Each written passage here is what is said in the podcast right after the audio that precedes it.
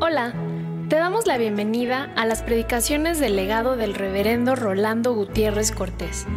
Esperamos que sea de bendición e inspiración para tu vida.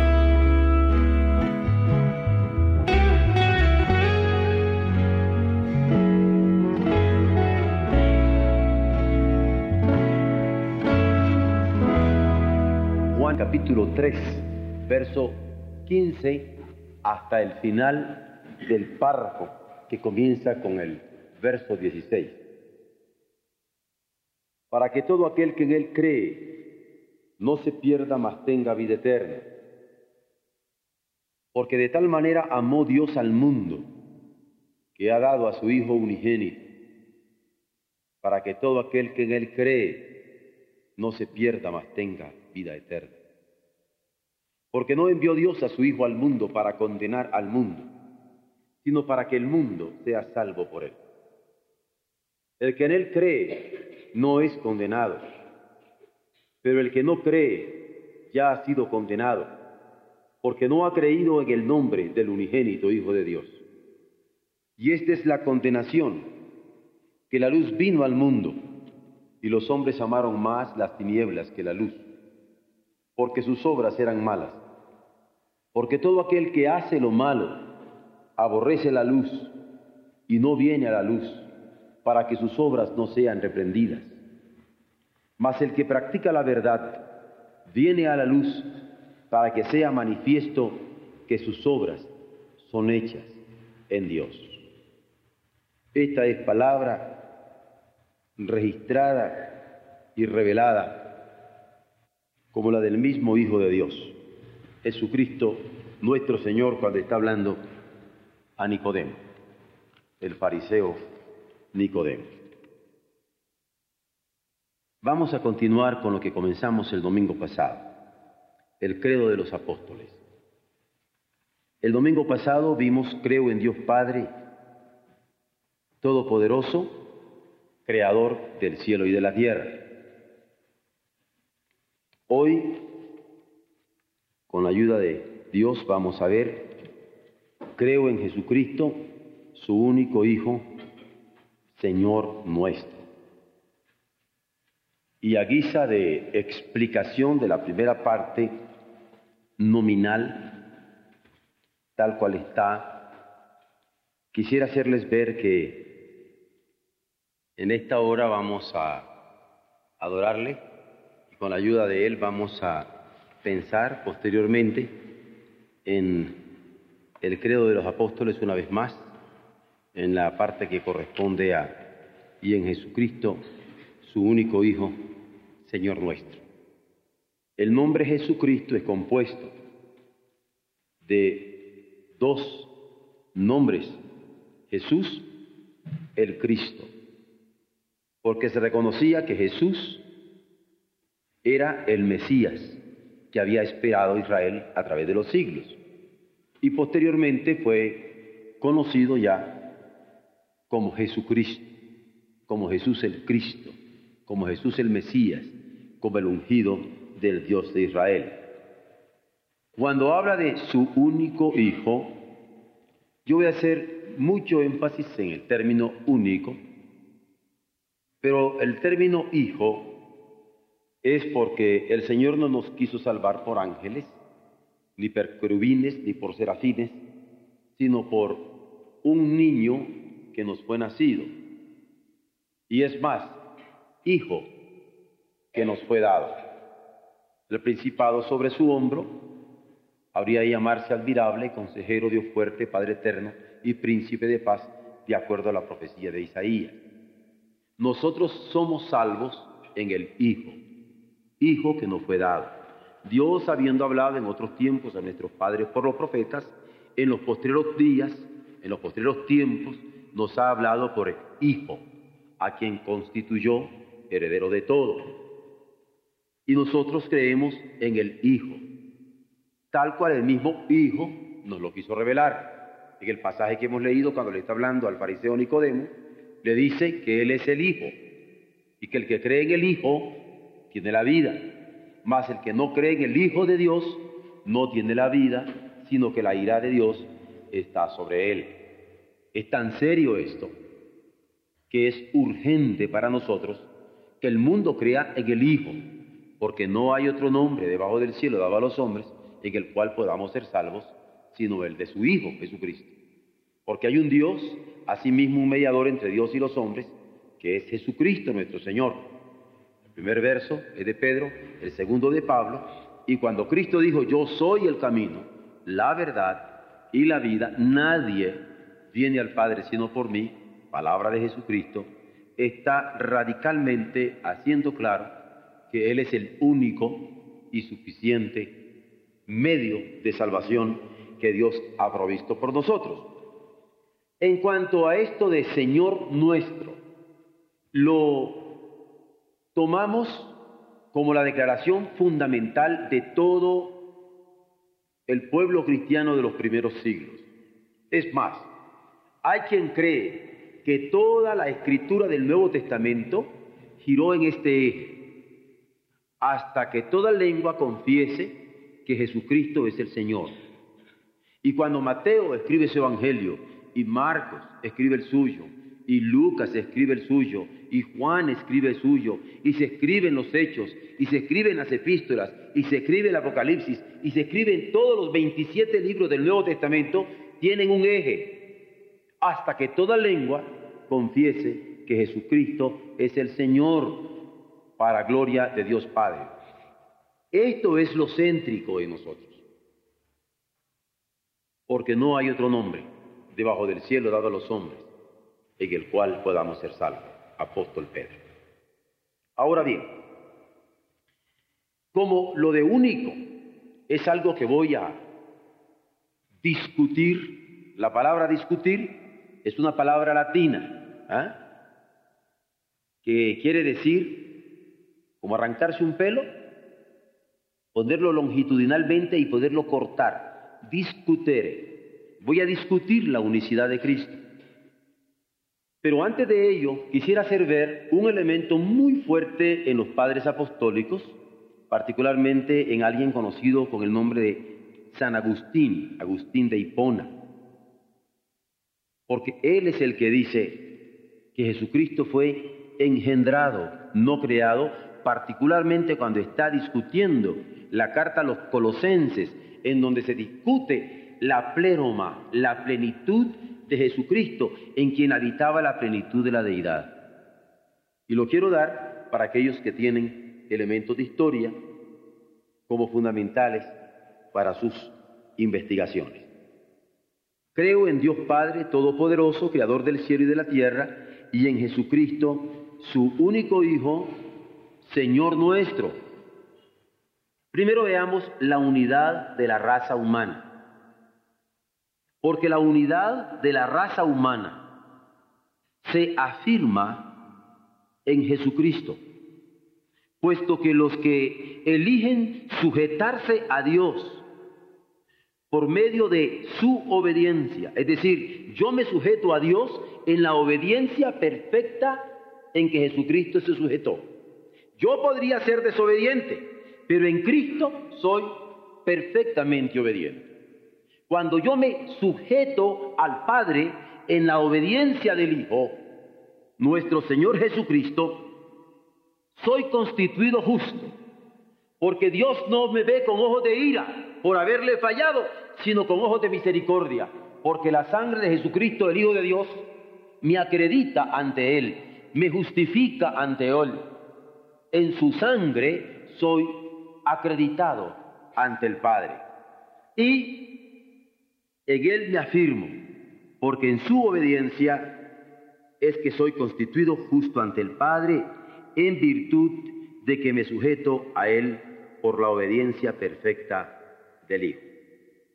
Si el pecado entró en el mundo para muerte, al dividir a todos los hombres, no solamente separándolos de Dios, sino separándolos entre sí, no solamente separándolos de Dios como cuando Adán y Eva se separan de su Creador, sino como cuando Abel y Caín se matan. Caín mata a Abel. Si el pecado entró en el mundo para muerte al dividir a todos los hombres, aun los que no pecaron a la manera de transgresión de Adán, así también la gracia ha de reinar por la justicia del Hijo que obedeció perfectamente al Padre para vida eterna mediante Jesucristo Señor nuestro. Puntualmente, esta palabra de Pablo es escrita a los hermanos de Roma, que han sido testarudos a través de los siglos para no creer en Jesucristo como el único y suficiente Salvador del mundo. Digo esto porque es el lenguaje que usa Dios con el pueblo de Israel. Israel ha sido rebelde para obedecer y Roma ha sido rebelde para creer. Porque en la unidad de la raza humana, que es lo que estoy haciendo ver, en Jesucristo se da la redención y también se fundamenta la obligación de la fraternidad reproductiva natural del hombre. ¿Por qué? Porque yo no tengo que estar dividido porque soy negro o blanco, o amarillo o cobrizo, para saber que soy criatura de Dios. En Cristo hay una unidad de raza que me permite que en Él estas divisiones quedan totalmente anuladas. Cuando Pablo está escribiendo a los hermanos de Éfeso, el meollo de la carta está en el capítulo 1 cuando dice que en la cruz se dirimió la separación entre judíos y gentiles.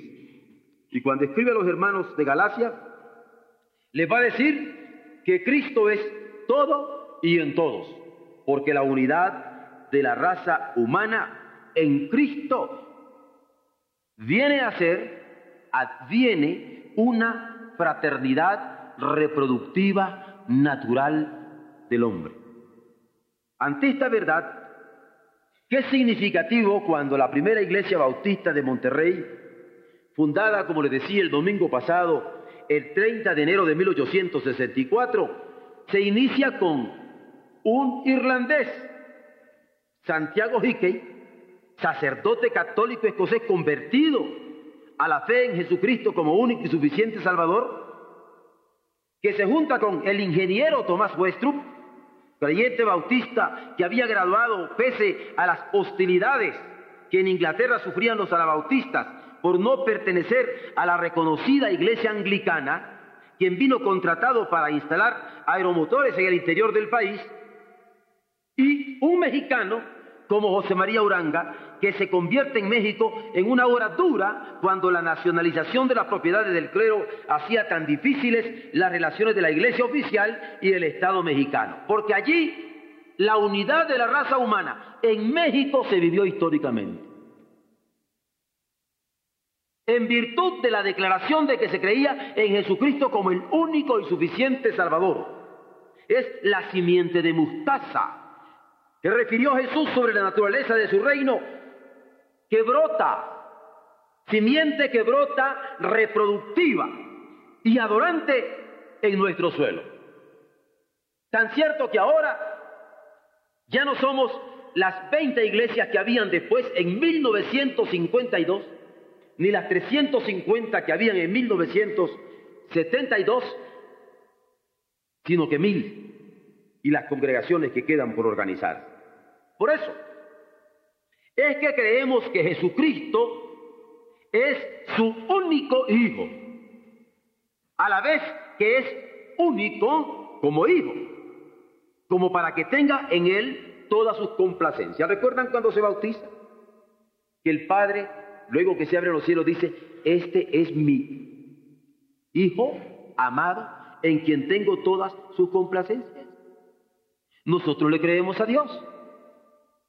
No tenemos por qué dudar que hay otro nombre debajo del cielo dado a los hombres si el que Él nos dio es el de su Hijo. Y si su Hijo mismo lo ratificó, como lo he leído hace poco, en el Evangelio de Juan capítulo 3, los versos 15 en adelante.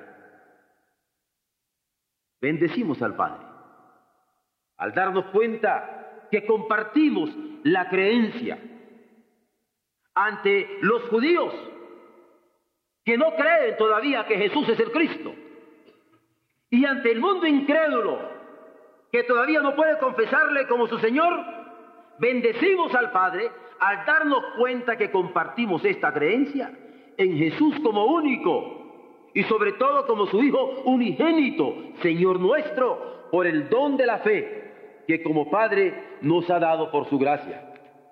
¿Por qué? Porque por gracia somos salvos. Y esto no de nosotros, sino por la fe, que es un don de Dios.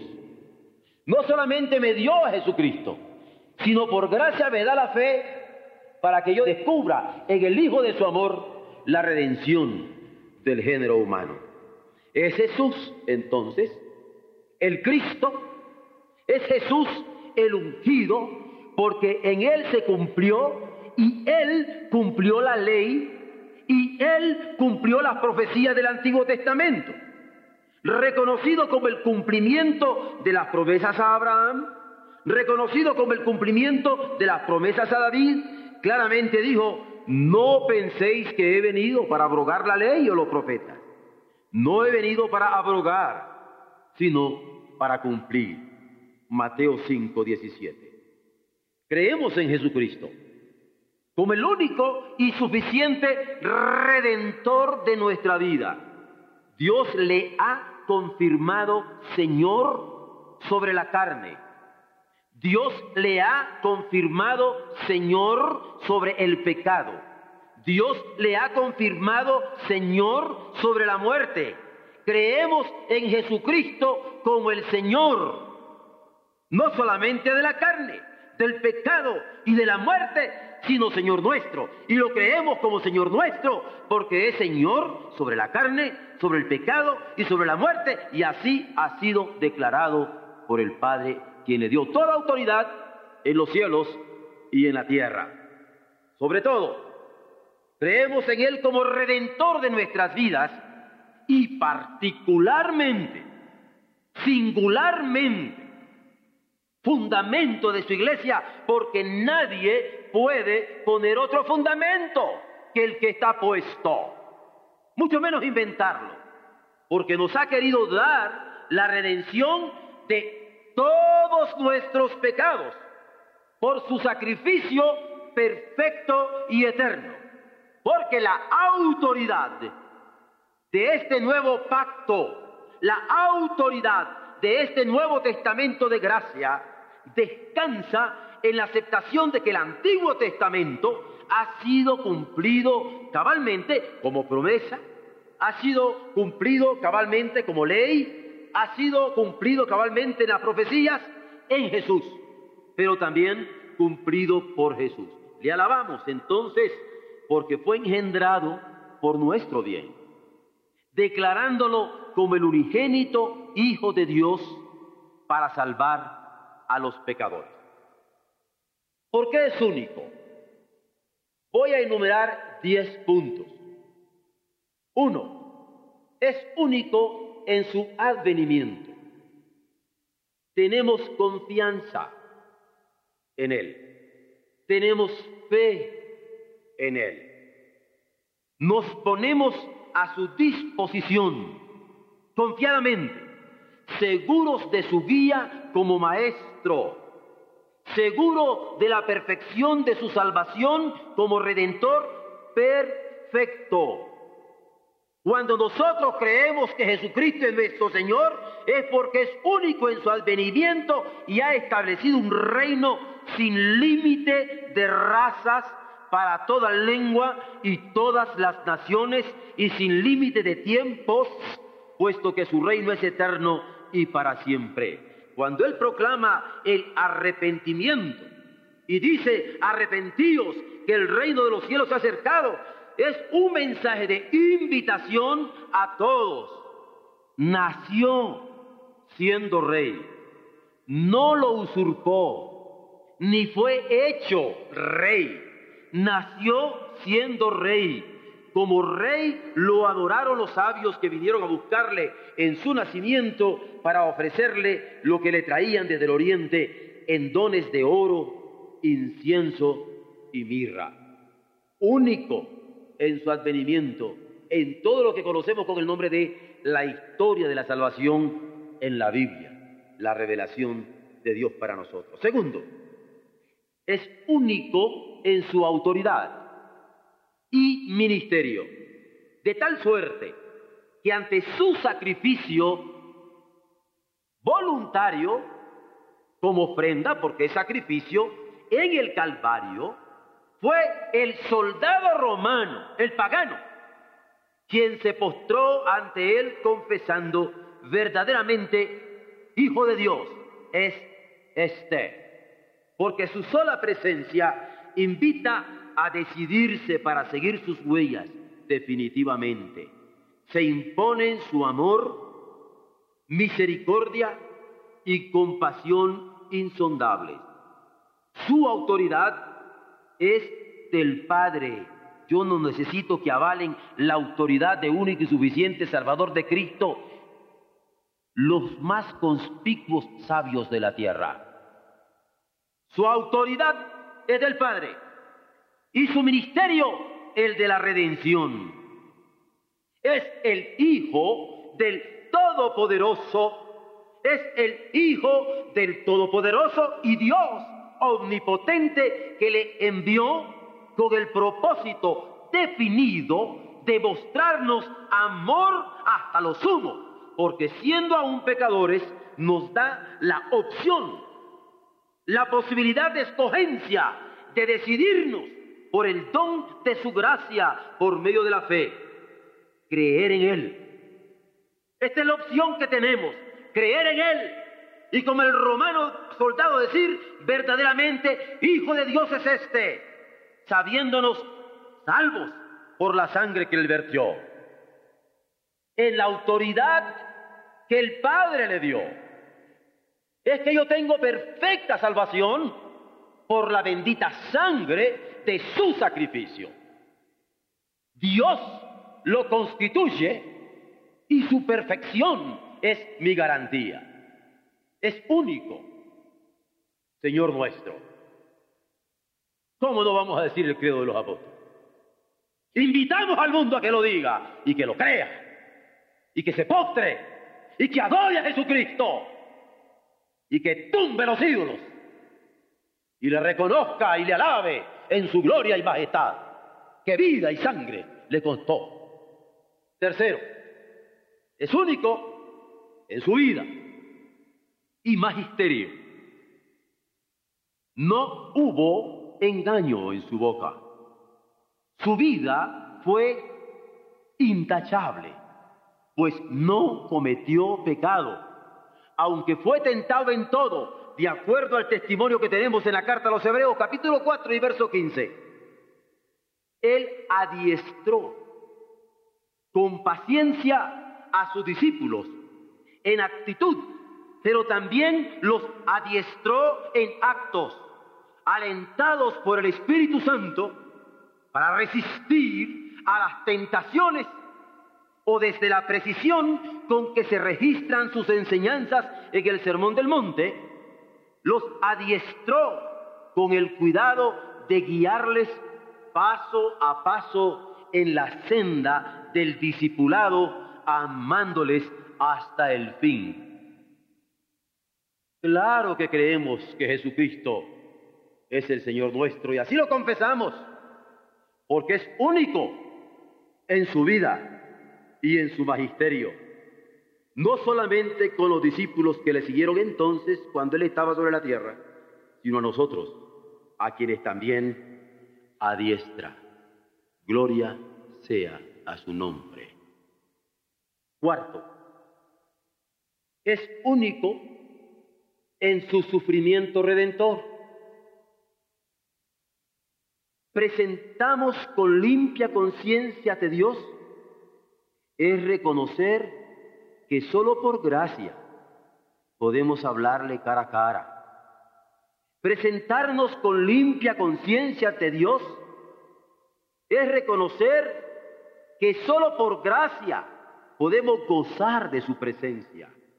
Presentarnos con limpia conciencia ante Dios es reconocer que solo por gracia podemos alabarle en la hermosura de su santidad. Tantas veces nos sentimos impotentes porque ya no podemos soportar las angustias de nuestros pecados. Ya no podemos soportar las cargas de nuestras culpas, pero sabemos que llevó las angustias de nuestros pecados y somos libres en él. Y sufrió de acuerdo a las escrituras, transformando el escándalo de la injusticia de la cruz, porque allí lo escupieron injustamente, lo calumniaron injustamente, lo clavaron injustamente, lo mataron injustamente, pero sufrió de acuerdo a las escrituras, transformando este escándalo de injusticia de la cruz en proclamación del Evangelio. Y ahora se torna en locura. Claro, que creemos en Dios Padre Todopoderoso, Creador del cielo y de la tierra, y en Jesucristo, su único Hijo, Señor, Señor nuestro y a mucha honra. Quinto, es único en su muerte expiatoria, porque su muerte expiatoria es suplicio. Y en este suplicio se revela su amor inmenso. El ungido murió por nuestros pecados, conforme a las escrituras.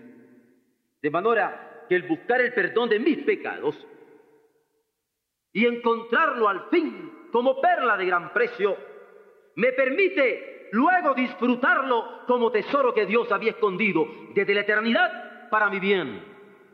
Es vivirle eternamente agradecido, porque su muerte expiatoria es en favor mío. Por eso insistimos en que si es importante preguntarse por qué murió, la razón de su muerte, y para qué murió, el fin de su muerte. Mucho más es importante respondernos por quién murió. Para culminar cantando, murió por mí, murió por mí en la vergonzosa cruz. Hay una imagen extraordinaria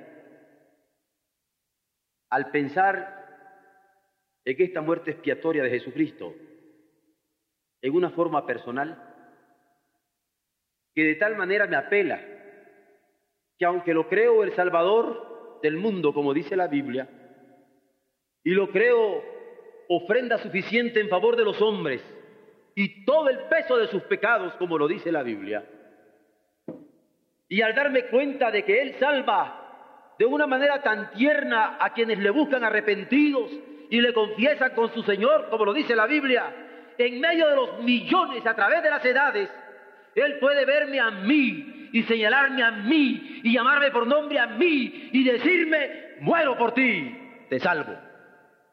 Para yo poder cantar, murió por mí en la vergonzosa cruz. Este es mi Señor, mi Salvador personal. Claro que creo en Cristo como el único Señor nuestro.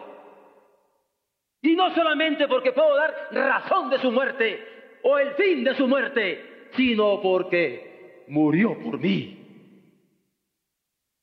¿Cómo no voy a confesar que creo en Él como el único y suficiente Salvador de mi alma?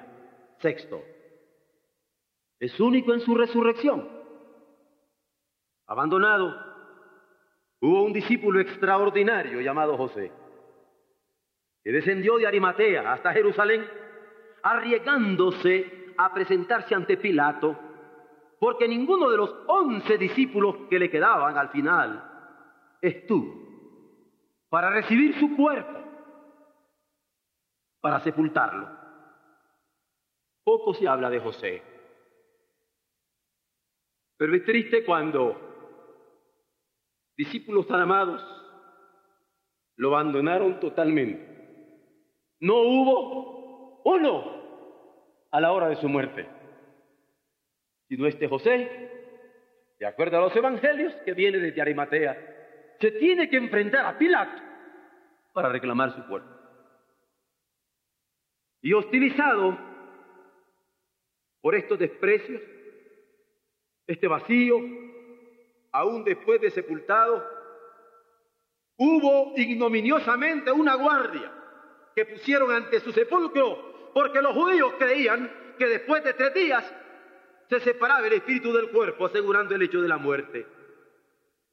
Pero él fue levantado de la tumba, acreditando, justificando nuestra propia resurrección al día final, en el que seremos levantados por el mismo espíritu que le levantó a él de entre los muertos. ¿Cómo no voy a creer en Jesucristo, Señor nuestro? Si por el espíritu que le levantó de entre los muertos, yo también seré levantado. Séptimo, es único en su misión. Atrae. Él fue quien dijo, y yo si fuere levantado, a todos atraeré a mí mismo, para que donde yo estoy, vosotros también estéis. Esta es su misión, atractiva. Cumple lo que dijo entonces, que nos atraería a todos a sí mismo, para que también nosotros estuviéramos donde Él está.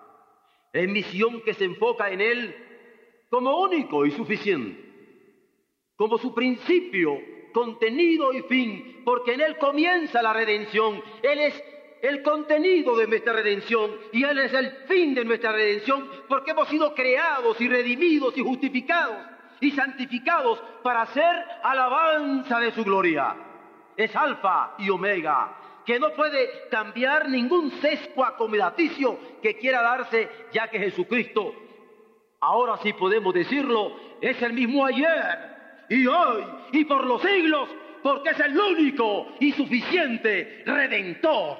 Murió por mí, resucitó por mí, me ha querido atraer al ser resucitado y llevado a los cielos. Por eso es que es la opción para asumir las opciones que Él asume redimir en cada instancia de la historia.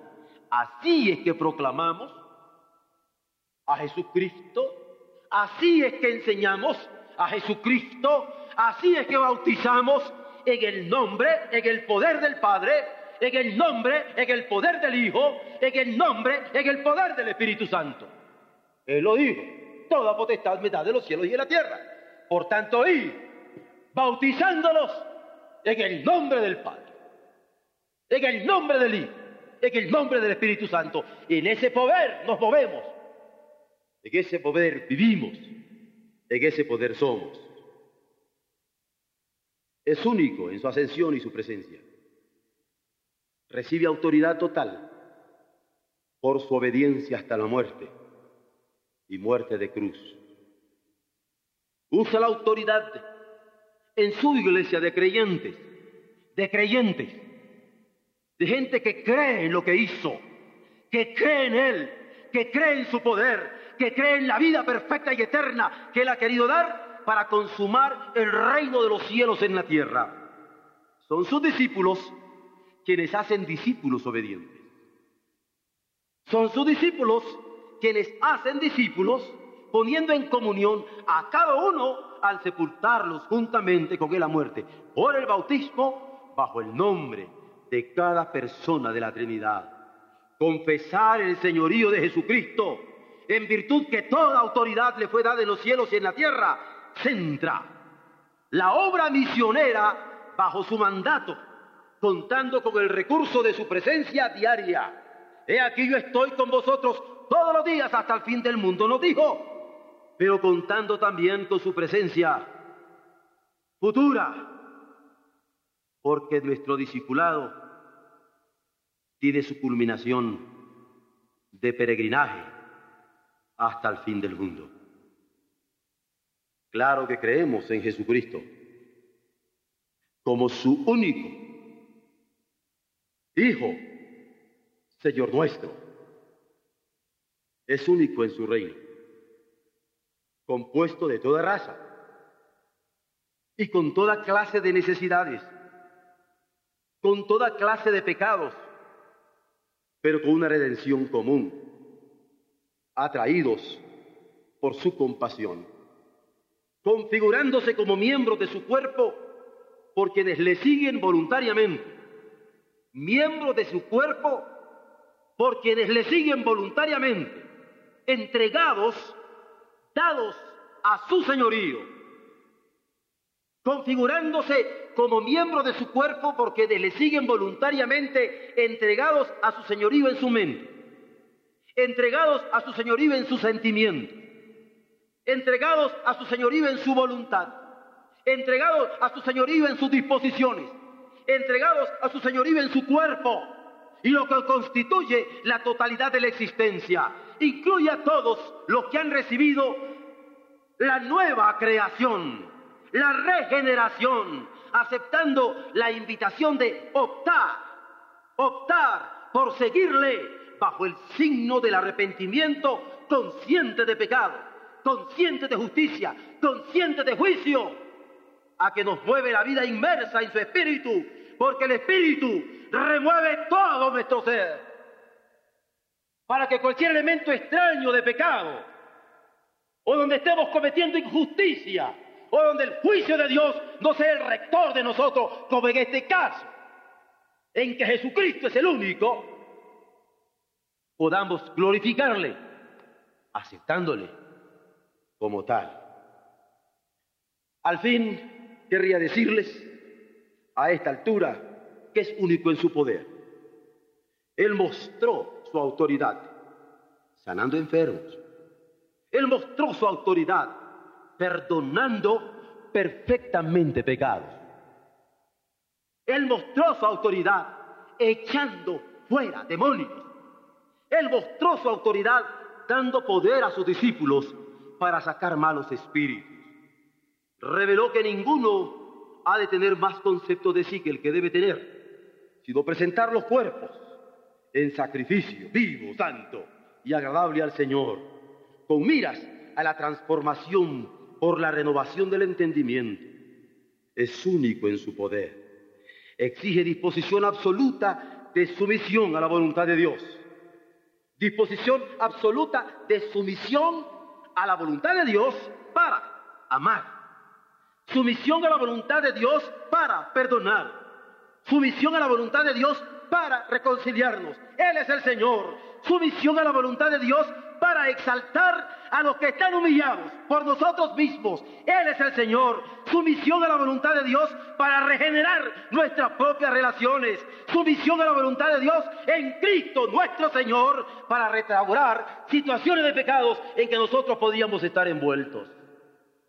Si alguien duda de nuestra confesión, del creo en Dios Padre Todopoderoso, Creador del cielo y de la tierra, y en Jesucristo, su único Hijo, Señor nuestro, estaría equivocado. Claro que lo creemos como tal. Definitivamente, definitoriamente. Su iglesia está compuesta por creyentes en Él, regenerados por su Espíritu Santo, sostenidos por su gracia admirable. Y a todos los sedientos que quieran venir a saciar su sed espiritual en Él, queremos decirles en el nombre del Señor, bienvenidos para que canten el aleluya de los redimidos. Amén.